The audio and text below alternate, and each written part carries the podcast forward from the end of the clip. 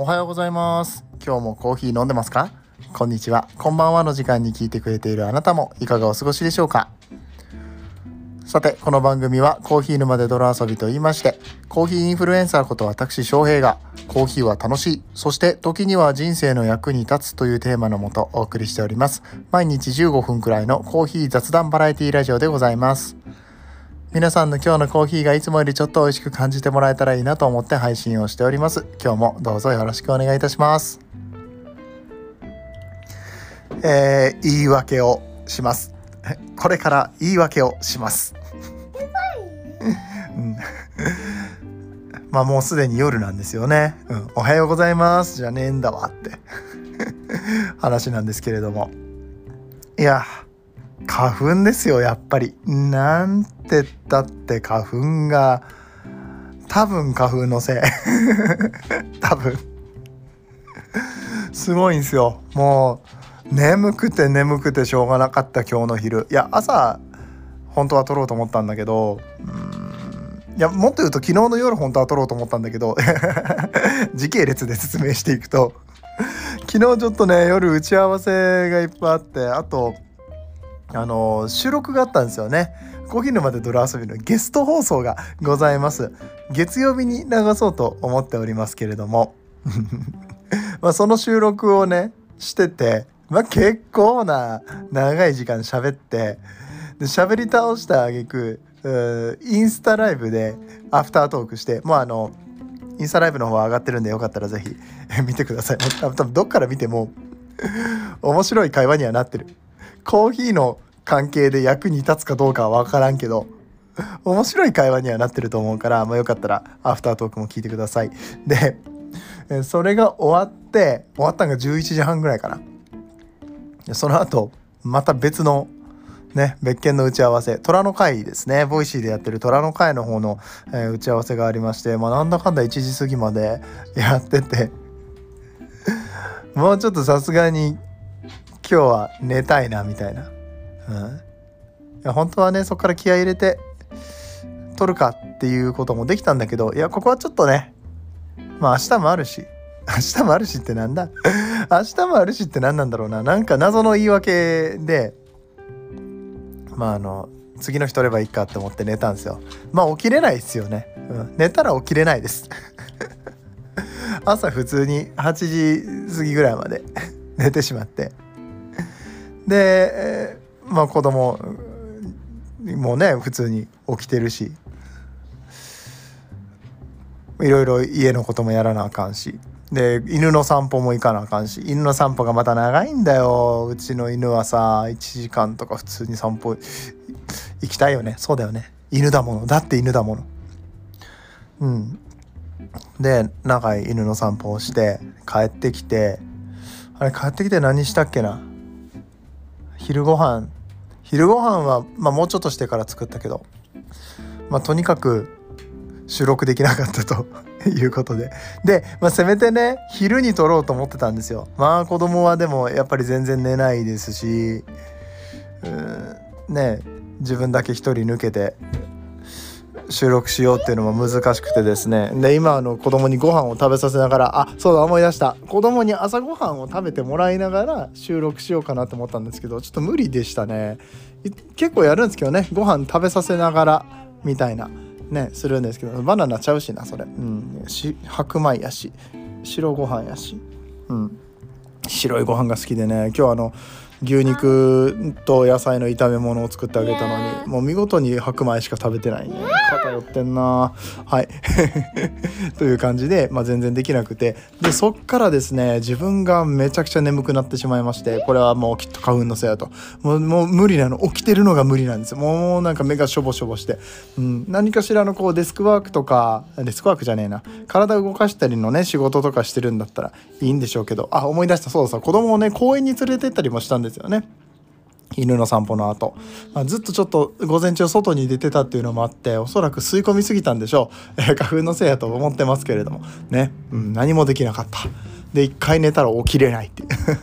朝も起きれないし昼も起きれないっていう感じになって。で さっき起きて、えー晩ご飯作って今に至ります。もう今日。寝て起きてご飯作ってしかしてないですよほとんど。ね。あと散歩と。うん。こんな感じの土曜日でございます。いやちょっと頑張って収録せななということで、えー、今日の分は今日のうちに撮りたいなと思って夜ですけれども頑張って収録をしているところでございます。本日はコーヒー沼ニュースですね、えー、土曜日ですので、えー、1週間にあったニュースの振り返りなんかをね、えー、していきたいと思いますのでどうぞよろしくお願いいたします。それでは本編やってまいりましょう。この放送は歴史とか世界遺産とかを語るラジオ友沢さんの提供でお送りします。それでは早速1つ目のニュースから読んでいきましょう。UCC コーヒーアカデミーがコーヒー教育プログラム SCA 認定コーヒースキルズプログラムを新設しましたよというニュースでございます。SCA スペシャルティーコーヒーアソシエーションですね。はい。まああの SCAJ とかえー、聞いたことあると思うんですけれども、まあ、いわゆる世界的にも、うんまあ、一番大きなコーヒー団体と言っていいんじゃないでしょうか、うん、特にこのスペシャルティーコーヒーというクオリティの高い美味しいコーヒーを広めていきましょうというね、え理念のもとにやっているような団体さんなんですけれどもうんバリスタチャンピオンシップとか、うん、SCA バリスタチャンピオンシップとかね、うん、えっとあとなんだろういろいろありますよね。焙煎の大会しかりサイフォンの大会しかりあと何やろ。ね。えー、ブリュワーズカップとかね、うん、カッピングの大会やったりとかね。たくさんありますけれどもおそらく一番レベルが高いというか一番権威のある大会とかをやっているようなところで、まあ、その大会だけじゃなくてそういったスキルをね、えー、しっかりと磨いてくださいよという、ところで SCAJ、SCA に関しては僕あんまりその情報知らないけど調べたことないから。SCAJ え、その日本の方の団体に関しては、まあ、時々セミナーもやったりとかそれこそ UCC さんで、えー、セミナー開催したりとかしてたんですけれどもスキルコースとして、えー、プログラムとして教育プログラムとしてのこの SCA 認定コーヒースキルプログラムっていうのが、えー、出ましたよというところですね。はい、えー読んでいきましょう。UCC グループは1933年の創業以来いつでもどこでも一人でも多くの人に美味しいコーヒーを届けたいとの思いを受け継ぎ世界のコーヒー産地における農業事業から輸入研究開発、えー、製造販売文化品質保証に至るまでコーヒーに関するあらゆる事業を展開していきました。なぜか娘があの扇風機をつけましたね。小型の手持ちの扇風機で子供のご飯冷ますんだけど机の上置いといたら 扇風機で遊び出した。なんなんこれ。今の僕のこの収録の図めっちゃ面白いですよ。子供をあの椅子の上で抱っこしてであのご飯も多分白米で満足したんでしょう。お肉をほとんど残した状態で今扇風機で遊んでいるっていう。なんなんこれ。ごめんなさい余談でした。えー、っと戻りましょうね、えー、2007年、えー、創業以来培ってきたコーヒーの専門知識や技術を集約し体系的かつ段階的に学べる教育機関 UCC コーヒーアカデミーを神戸に開校、えー、2015年には東京に開校しましたということで、えーまあ、世界基準の充実した設備ですね、まあ、設備がやっぱり揃えるの大変だから、えー、そこのところもバッチリ揃えてコーヒーに関する資格や抽出大会優勝者あ優勝入賞実績を有するコーヒーのプロフェッショナルが講師として所属していますと。うんまあ、そういうプロから、えー、そのプロの技術それこそ大会に出れるとか、えー、世界に、えー、羽ばたいていくことができるような、え、そんなコーヒーの技術ということを教えていく講座、え、技術だけじゃないですね、えーえっと、座学の方もいろいろと教えてくれるんでしょうけれどもコーヒーとコーヒーに関するフードやスイーツ健康ライフスタイル、えー、さらにサステナビリティを結びつけた、えー、多様な講座を今まで約15万人のお客様に、えー、オンラインにせよ来校型にせよ、えー、やってましたよというところなんですけれども、えー、この度 SCA 認定コーヒースキルプログラムを、えー、全6コースですね、えー、神戸東京両方の学校で、えー、UCC アカデミーの方で、えー、学ぶことができるようになりましたというニュースですね。で、えー、こちらのプログラムなんですけれども、スペシャルティーコーヒー業界の発展に貢献し、えー、受講者の方々がコーヒー業界においてキャリアを積み成功できるように、ちょっと風邪邪魔、ちょっと風、風邪邪魔。えっと、えー、貢献できるように、えーそのキャリアをね、え積み重ねて成功できるようになることを目的にし数十年にわたって培ってきた知識研究、えー、経験に基づいて開発した国際基準のコーヒー教育プログラムで、えー、世界で約126カ国で展開されているプログラムとなっているそうです。あなるほどね。だから UCC さんが開発しましたよじゃなくて SCA がやってるちょい風。うん、SCA がやってる そのプログラムを UCC で取り扱うことになりましたっていうところですね。はい。えー、全、えー、6コースのプログラムとなりますけれども、えー、コーヒーの基礎、えー、バリスタスキル、えー、抽出、ね、生豆、えー、焙煎、えー、そして香味評価の、えー、6項目に分かれたコースとなっております。えー、UCC コーヒーアカデミーでは、えー、日本はもとより世界に広く業界トップレベルの高度なちょっと登るのめっちゃ登ってくる娘。はい、えー、業界トップレベルの高度な技術実力を有するコーヒープロフェッショナルを、えー、輩出しコーヒーの価値を探求し続けてまいりますということです。ごめんね。多分入ってこなかったっすよね。全然入ってこなかったと思う。ごめんなさい。えー全部で6コースね、えー、それぞれのコースの、えー、詳細については是非、えー、この UCC さんのサイトから、え見ることができると思いますのでご覧になってみてください。はいということで、え SCA のコーヒープログラムが UCC さんで学べるようになりましたというニュースでございました。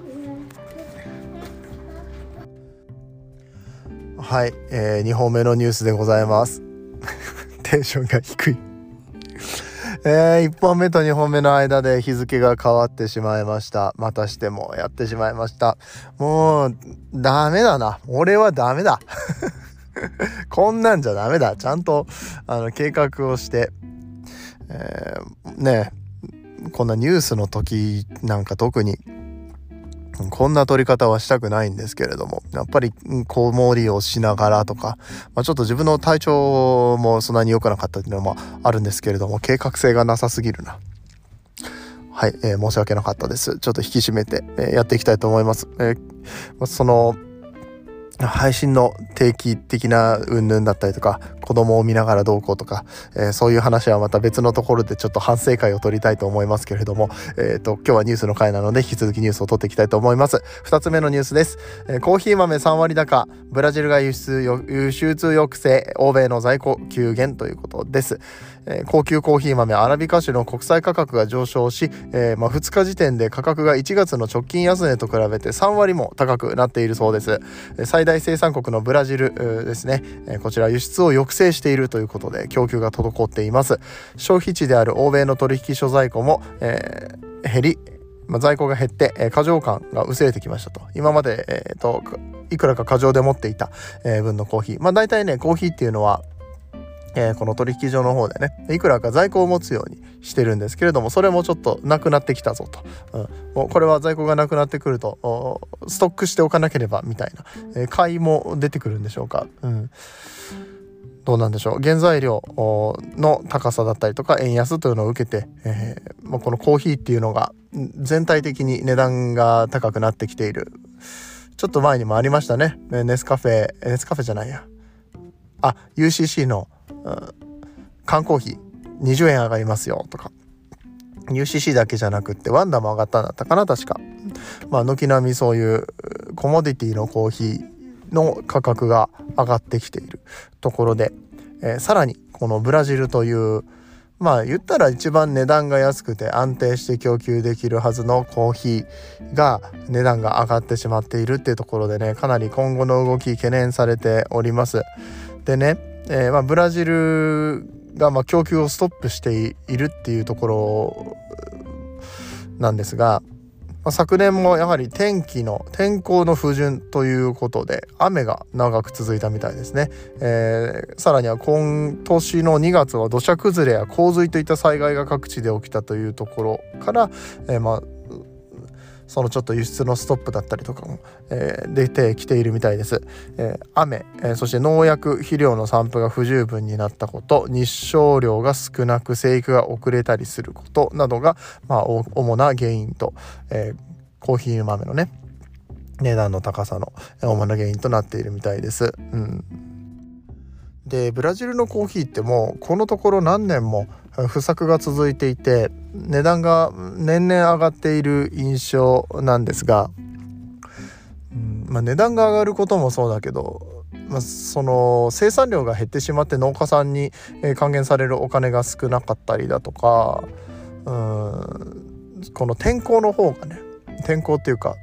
うん、この地球の生態系的な部分ね、うん、気候変動で何かしら変な影響が出てるのかな。3年続いて不作ってすごく嫌ですよね。ブラジルってえっとすごくいっぱい取れる年とそうでない年っていうのを交互に、えー、来るようにこう畑調整したりとかするんですけどね。今年は多毛の年のはずなんですよ。だからたくさん、えー、取ってたくさん売ってっていうことができる年まあ去年はまあちょっとしょうがなかったけど今年はいっぱい売るぞってなってたんじゃないかなって思うんですけれども。うん、今年もまたうまく取れなかったってなってくると農家さんとかめちゃくちゃ大変なんじゃないでしょうか。うん、ね。世界全体にかなりインパクトを与えるんじゃないかなって、うん、思いますね。なんて言ったって世界で一番、うん、コーヒー作ってる国で世界の3分の1のコーヒーを賄っているこのブラジルがですね、うん、3割も価格を上げる。しかもブラジルがその止めちゃってますからね。国としてその輸出をストップしちゃってる状態。ねなってくると。かなりインパクトあるんじゃないかなと思うんですけれども。これに加えてですよ。ベトナムの方のえー、コーヒーの価格も上がってて、まあ、ベトナムの場合はアラビカじゃなくてロブスター種のね、えー、コーヒーが価格が上がってるんですけれども。うんこちらも15%ほど16%昨年末と比べて、価格が上がっているそうです。これはなんか肥料の価格の高騰によるものだそうですね、うん、ベトナムは特に零細農家が多いため肥料価格の上昇が生産に影響しやすいと、いうことです。あじゃあもう生産量自体がじゃあ下がってんのかな、うん、あ肥料が買えないからとかもしくは肥料によってたくさん実をつけることができていたのが肥料がたくさん買えなくてあそういうことが起こるのか。まあこれもなんか生産指導とかでなんとかなりそうな気もしないでもないんだけどな。うん、どうなんでしょうか、うん、まあこういった肥料不足によって生産量が伸び悩んで、えー、缶コーヒーの値段上がったりインスタントコーヒーの値段上がったり包材も上がってるしもう何でもかんでもどんどん上がっていくと。ね。ただでさえもともと安く出してるコーヒー。ね。国民っていうかその消費者の意識によってもうちょっと値段高くしたいなっていうふうに思っているところがね、えーこういった原因で値段上げざるを得なくなっちゃうと売り手としても本当だったらもうちょっと乗せたいところなのにってところが乗せれなかったりとかうんどこでお金を乗せていくかどこでお金を回していくか難しくなってきますよね。うんまあ、あくまでもこれはコモディティの話になってきますけれどももちろんこのスペシャリティコーヒーの方もね生産量やっぱり下がってたりとか、うん、しますね。うんまあ、さっき言ってた雨うんぬんであんまり取れなくなってるっていう状況はケニアとかでもそうなんですよね洪水があったりとかして。うん、気候変動による影響っていうのは2050年問題、えー、コーヒーの生産量が全体で3分の1になっちゃうよとか、えー、いう懸念をよく耳にしますけれどもね、地球温暖化が進んでいくとコーヒー取れなくなっちゃうよとかいうのも聞くんだけれどももうすでに取れなくなってきてるんじゃないかと、ね、あのめちゃくちゃ心配になる。うんね、数十年後のコーヒーのために、えー、今私たちが何ができるかみたいなことも、うん、こういうニュースを聞くとちょっと真剣に考えなきゃいけないなとまた思う感じになりました。はい、ということで、えー、ブラジルのコーヒーがね、価格が上がってますよというニュースでございました。ではでは最後のニュースやってまいりましょう。すいませんね。やっぱちょっと寝起きで喋ると歯切れが悪いですね。はい、えー、最後のニュースです。針を環境に配慮した素材を使用したペーパーレスドリッパーバトンシリーズを発売ということでございます。そう、ハリオさんがえー、プラスチック使用量を約50%減らした素材を使用したコーヒー器具バトンシリーズを発売しますと。うん出ましたね。コーヒー2050年問題に向けて、まあ、そういう環境配慮のものをいろいろ作っていこうという取り組みなんですけれども2050年問題何だったのかちょっとおさらいしてみましょう。世界中の農園から私たちのもとへ届けられるコーヒーそれが持つ個性や香り多様な味わいを私たちは楽しんでいます。しかしながら地球温暖化によって2050年までにコーヒー豆の栽培に適した土地が現在の50%にまで半減すると言われています、えー、コーヒー2050年問題と呼ばれていますね、えー、そこでハリオさんがプラスチック。使用量を削減した製品を使うことで環境を守り地球温暖化を防ぐアクションの第一歩となることを目的にバトンシリーズが誕生しましたと。普段なら廃棄してしまう抽出後のコーヒーの粉、うん、あこれコーヒーかすって言わないようにしようっていうのがね。えっ、ー、と食品業界だったかな。何だったっけな。食品新聞じゃなくてまあそういうふうにあの全体的に言わないようにしようカスって言わないようにしようっていう取り組みがありますからね。ここでも抽出後のコーヒー粉って書いてますね、うん。まあ、そうした、天然系無機質を配合したプラスチックによって、まあ、約プラスチック使用量を50%減らした、えー、かつさらにはペーパーも使わなくてもいいっていうタイプのドリッパー、まあ、ステンレスドリッパー金属ドリッパーっていうことですね。うん、で、えー、これを発売しますよ。ももうすでに販売されてる感じですね。うん、例えばパッケージにカカオ豆の皮ハスクの部分を使用して、うんまあ、紙のリサイクルっていうところにも、えー、一役買っていたりだとかあとはこのシリーズを買うことによってコーヒー農園の維持や支援のための寄付っていう風にもなっているみたいですね。うん製品の方の紹介をしていくと3種類出ています。カフェオールドリッパーっていうのの、まあ、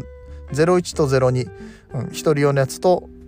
まあ、2人から4人用のやつって感じかな。とあとワンカップコーヒーメーカーというこの3種類が、えー、出てます。僕さっき金属フィルターって言ったけど金属も使ってないですね。材質はポリプロピレンコーヒーかす天然系無機質。そしてメッシュの部分。このフィルター紙を使わなくてもいい、えー、メッシュの部分はポリエステルでできているそうです。どれぐらい持つんだろうか？うん結構このコーヒーの油とかがついてね目詰まりしやすいんですよね。このドリッパー。あの以前からこのコーヒーかすを使ってないタイプの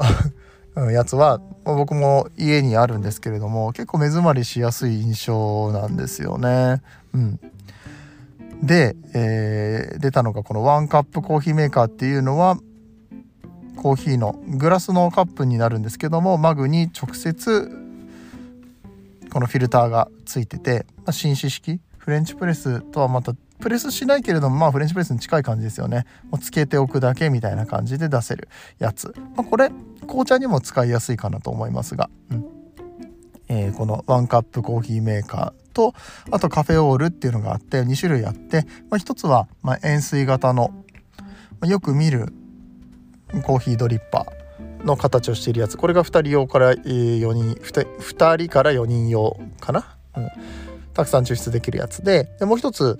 本当に1人用のちっちゃいコンパクトな、え、ドリッパーがありまして、うん、カフェオールドリッパーのこれが01になりますね。スターバックスさんとかも確かカフェオールあるんじゃなかったかな。うん。まああのコレスの1人用のシングルフィルターよりもちょっと大きいぐらいのサイズのやつですね。うん。結構これいいらしいですよ。このカフェオールの01の方は結構この抽出が安定するし気楽に使えるのでいいっていう話は聞きますね。うん。まあ、そんな感じで、まあ、まずはその第一歩としてサステナビリティ第一歩として、まあ、こういう取り組みをしたエコな、えー、環境に配慮したものを使っていきましょうって、うん、そういうもので、まあ、家にあるコーヒー器具とかを揃えていきましょうっていう取り組みだと思うんだけれども僕これどれぐらいインパクトあるのかなって実際に環境配慮にどれぐらいインパクトありますかとかあの、それを買う人たちがどれぐらい意識高くなりますかやってるって言ってもねこれを作るのに 毎回言うけど、うん、作るのにねやっぱりコストかかってますしプラスチックも別に入ってるしで工場を稼働させるわけだから排気も出ますし、うん、この50%削減したものを作ってるよっていうのを大手企業があ姿勢として見せるのは確かに大事だと思うんですけれども僕別に数量限定とかでいいんじゃないかなと思うんですよね。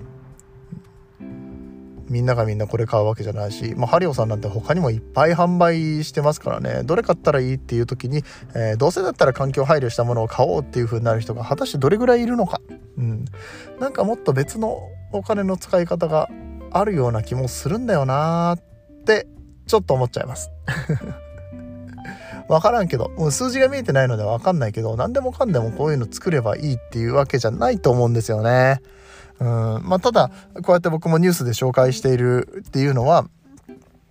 うん、願いとしては願わくば、えー、こういうものがもっと消費されてほしいしよしじゃあ50%のやつができたから次はもう100%のやつね売れるっていうのがわからないとさ次に生産もできないわけですよビジネスだから。うん、結局のところ国民のリテラシーその消費者のリテラシーに関わってて、うん、消費者側が「あもうそういう商品があるんだったらもうぜひこれを使いたいです」って言ってみんながみんな使ったりとかすればねそれはあの企業さんだって頑張って、えー、もっと作るようになりますよ。でも結局、うん、値段安くていいやとか今までのやつで全然いいやとか、ね、見た目が可愛いやつとかっていうのも、うん、見た目が可愛いかどうかなんてその人のセンスの問題だからこの商品を可愛いと思うかもしれないし既存の商品を可愛いっていうかもしれないし分かんないじゃないですか。うん、っていった時にどれぐらいインパクトあるのかなっていうのは気になってしまうところかなってちょっと思いましたけれどもまあまあただ、ね、こうやって、うん、ハリオさんも頑張ってはるので紹介したいなということで取り上げさせていただきました。皆さんどう思われるでしょうか、うん。えー、SDGs な。ちょっと2本目と3本目はわりかしそれによった話になりましたけれども。あーなんだかんだ2023年3月ですからね。3月入りましたからね。コーヒー2050年問題叫んでる人たちどれぐらいいますか？周りに。うん。ね、あの以前少し話しましたけれどもこういうのって指数関数的にね、え環境悪くなっていきます。2050年になったら急にそういう風になるわけじゃなくて今少しずつ変化が起こってきている。これがあのものすごい勢いで変わる瞬間っていうのが出てきますから、うん、それを起こさないために、うん、それに、うん、負けないようにっていうんですかね、うん、コーヒーの部分で何ができるか、まあ、コーヒーじゃない部分に関してもね私たちの生活にすごいインパクトを与えますからやっぱり真剣に考えなきゃいけない部分だと思います。まあ、真剣に考えた結果こういうハリオさんの商品とかも出てきているだろうし、うん、まだ、まだ第一歩とか言ってんのかよって ぶっちゃけ、ごめんなさい。あの、そこです。僕が気になったのは、この記事の中で、これはハリオの記事じゃないですけどね。コーヒーステーション、あ、でもハリオだな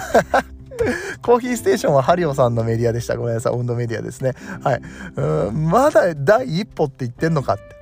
もう2023年だぜ。第一歩って言ってたら遅いんじゃないのかって。思っちゃった。うん。から、うん、だったらお前が何やってるんだって厳しい声ももしかしたらあるかもしんないけどさ、うん、ね、うんまあ、あくまでも僕の一つの感想というか、まあ、僕自身に向けてもあの一つこう問いとしてね自分に自身に対して何ができるのかっていう問いとしてね、うん、今一度考えてみようと思ったところでございます。はいということで、えー、少し長くなってしまいましたが本日の、えー、ニュース読み終わりたいと思います。あ本当にごめんなさい、うん。土曜日に出すものを日曜日に出してるし子供うるさかったし、えー、いろいろと、ご迷惑をおかけいたしました。ちょっとね、コーヒー沼で泥遊び、春からは、もう少しちゃんと番組を考え直そうかなと、うん、リニューアルしたいなって思ってますので、うん、何かこうご意見とかがありましたら、えー、Twitter、Instagram の DM などから、えー、もしくはあの Spotify ではね、質問っていうのもできるようになってますのでね、えー、皆さんぜひぜひ有効活用していただければと思います。え、それでは、え、最後まで長いところお付き合いいただきありがとうございました。皆さんにとって今日という日が素晴らしい日でありますように、そして素敵なコーヒーと出会えますように、お相手はコーヒー沼の翔平でした。次はどの声とつながりますか？